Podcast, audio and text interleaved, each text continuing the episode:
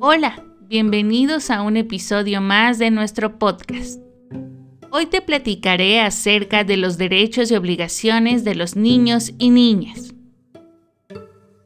Podemos identificar a los derechos humanos como aquellos que nos permiten asegurar la satisfacción de nuestras necesidades básicas, lo que nos permite vivir de manera adecuada, en paz y felicidad. A esto lo llamamos vida digna.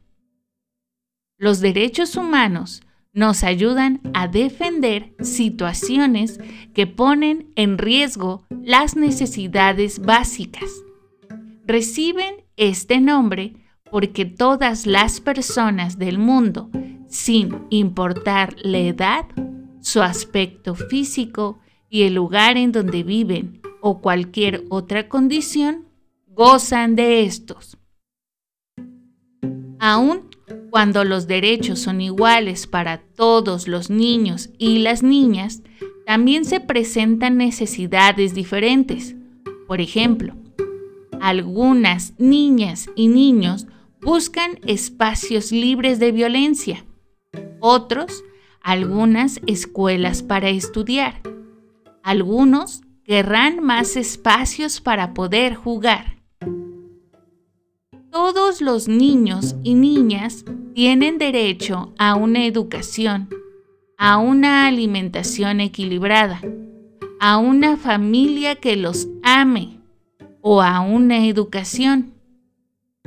Vale la pena recordar cuáles son los derechos que tienen las niñas y los niños. Por ello, te presento algunos de ellos derecho a la vida. Se les debe brindar protección y atención adecuada para que puedan vivir. Derecho a la alimentación. Es necesario atender a las necesidades nutricionales de los niños. Derecho a la educación. La educación debe ser gratuita y los estados deben ofrecer posibilidades de acceso a la educación superior. Derecho al juego. Tienen que jugar, reír y disfrutar. Derecho a la protección.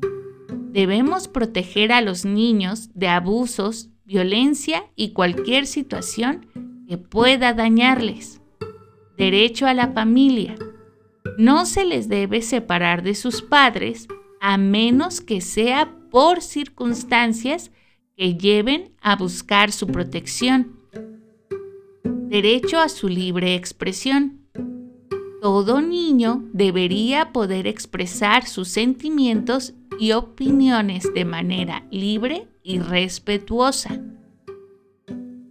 Es importante que sepas que todo derecho conlleva una gran responsabilidad y así como tienes derechos, también tienes obligaciones, como por ejemplo, respetarse los unos a los otros.